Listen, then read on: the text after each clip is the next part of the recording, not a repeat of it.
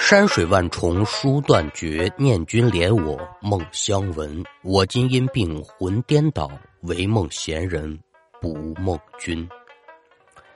列位民工，欢迎来到空灵客栈，我是说书人悟空，一起聊聊邪乎事儿。那这一期呢，咱们说的还是有于老哥提供的林场系列的故事啊。今天这故事挺有意思。有些个民间的讲法呢，也确实很富有想象力啊，但就是残忍了一点具体怎么回事呢？且听学徒给您慢慢道来。要听书，您往一九九六年的吉林林场来看。说在林场当中呢，有这么一个老赵家，膝下儿女已然是成家立业，在外地工作，家里头呢就只有老两口子过日子。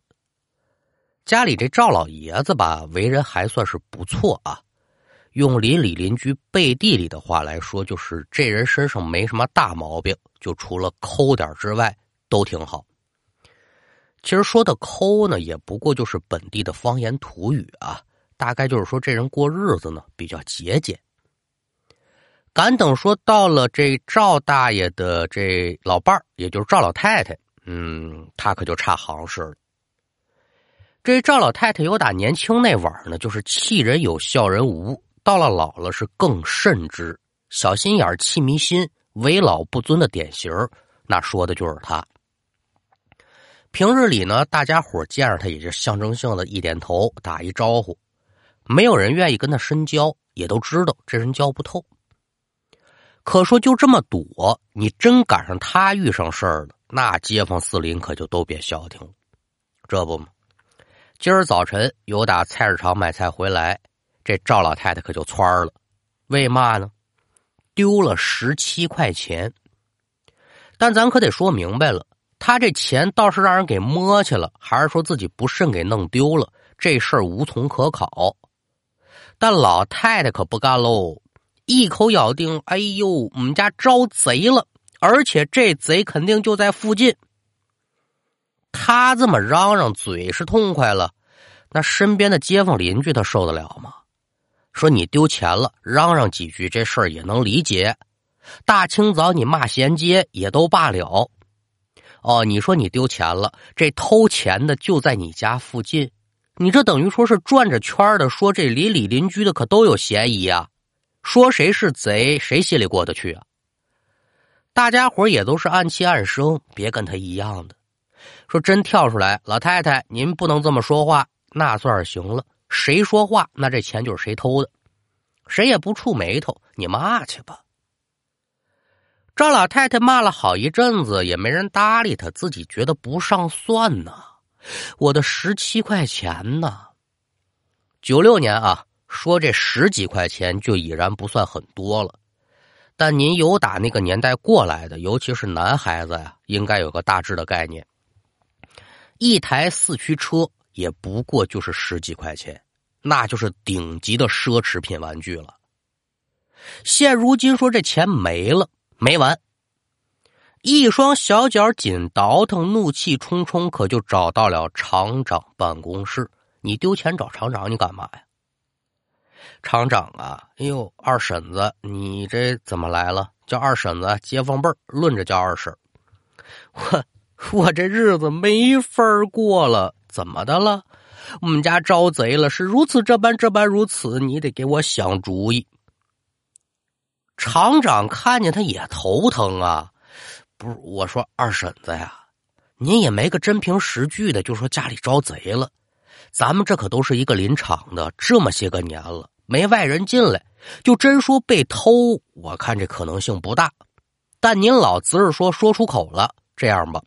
我呢，给您拿二十块钱，您揣好了，咱别为了这点钱呢伤了身体，其他伤身啊，与您老不好。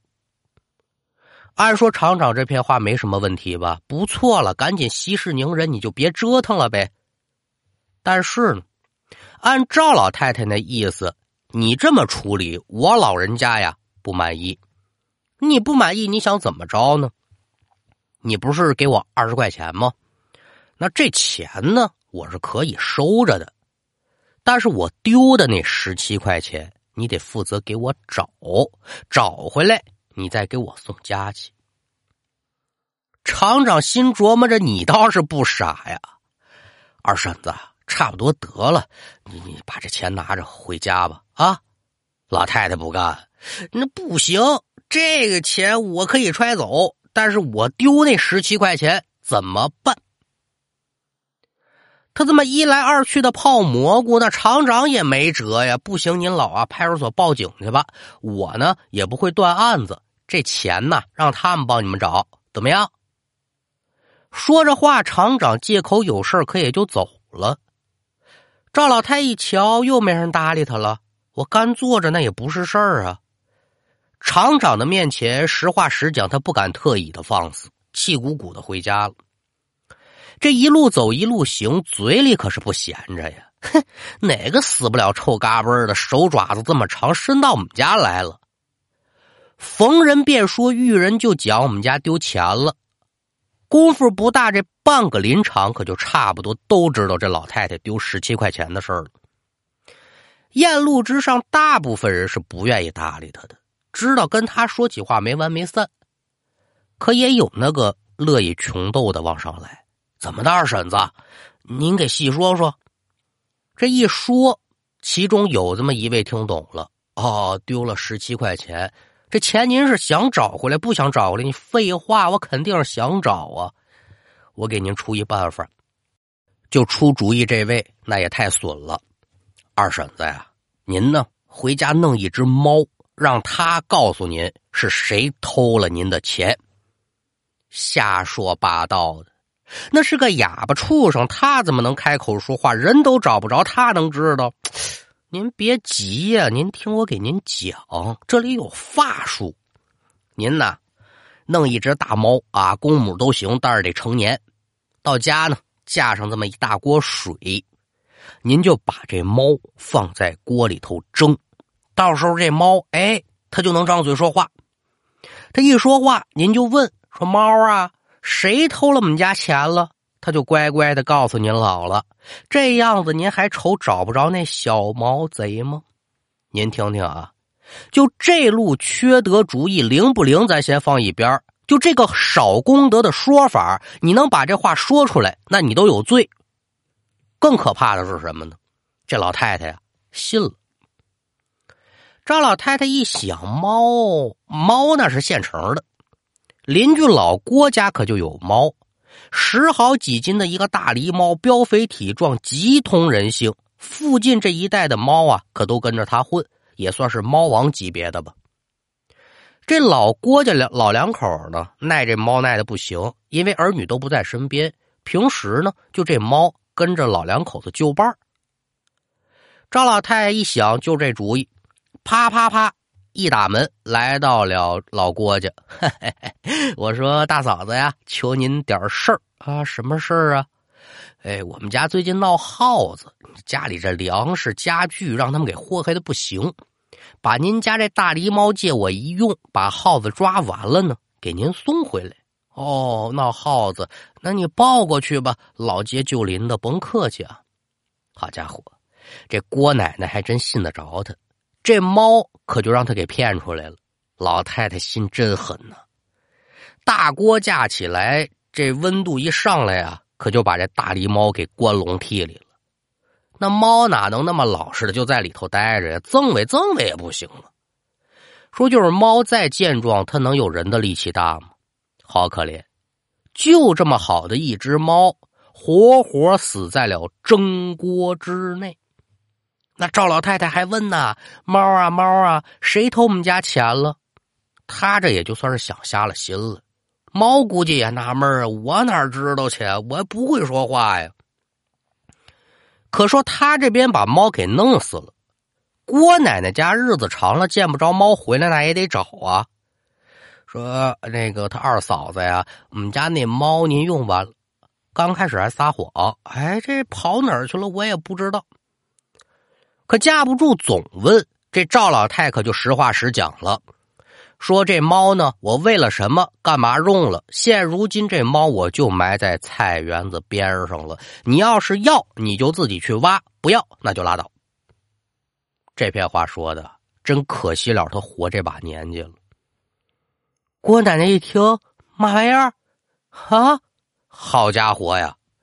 天旋地转，好悬没扔地上。我自己养了五六年，跟孩子一样啊！你说给我弄死就弄死了？老太太哆哆嗦嗦，敢等再把这猫起出来，那惨相可就大了。老两口可得说是含着眼泪把这猫重新葬埋。就因为这事儿，赵老太算是又掰了一家邻居。这事儿过去了有几个月啊。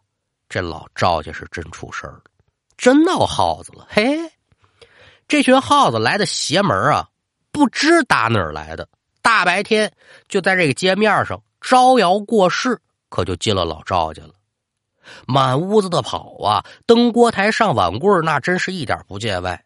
嘿呦，这这哪儿来这么些个耗子呀？灭吧，那可灭不干净。说老鼠夹子老鼠药，你今儿个能杀十个，转过天来这屋就能来三十个。你借猫吧，猫多就抓干净了，谁敢借给他呀？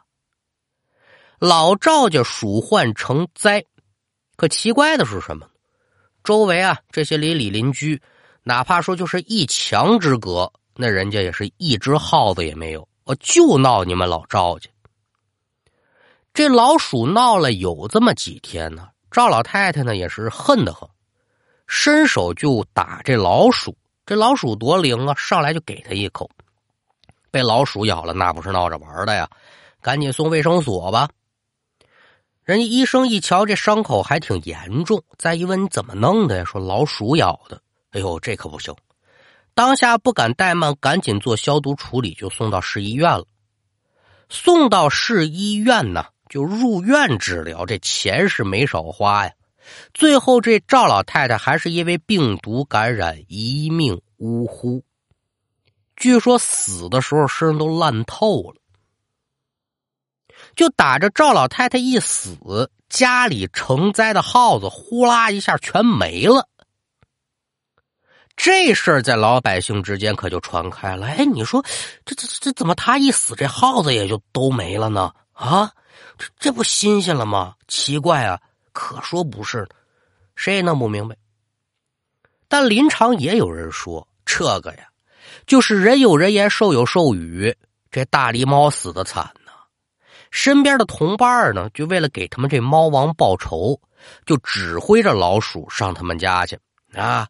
你给我咬死这个罪魁祸首，不咬死他不算罢休啊！可说呢，这也不过就是一家之言。有没有参考性呢？有，但是不能不信，咱也不能全信呢。